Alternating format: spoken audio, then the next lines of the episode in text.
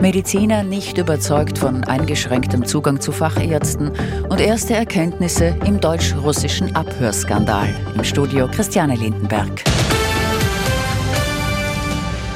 Die Ärztekammer ist mäßig erbaut über den angedachten eingeschränkten Zugang zu Fachärzten.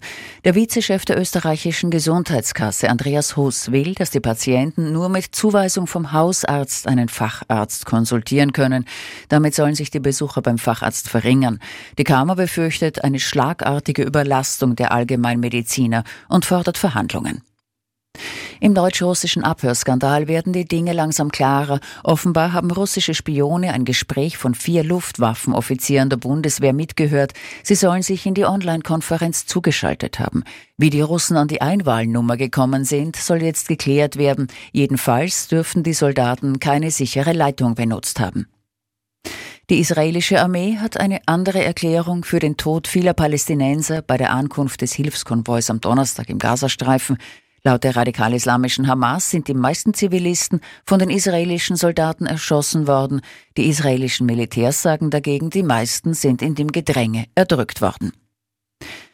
Nachdem es den jemenitischen Houthi-Rebellen zuletzt erstmals gelungen ist, ein Containerschiff im Roten Meer zu versenken, droht eine Umweltkatastrophe.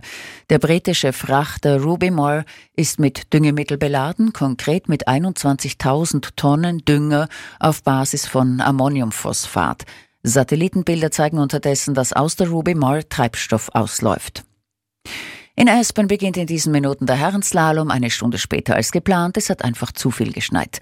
Manuel Feller könnte sich vorzeitig die kleine Kristallkugel holen. Der Tiroler hat drei Rennen vor Schluss, 204 Punkte Vorsprung auf Verfolger Linus Strasser. Cornelia Hütter hat dagegen im Kampf um den Super-G-Weltcup einen Rückschlag erlitten. Die Steirerin hat es in Quidfiel nur auf Platz 7 geschafft.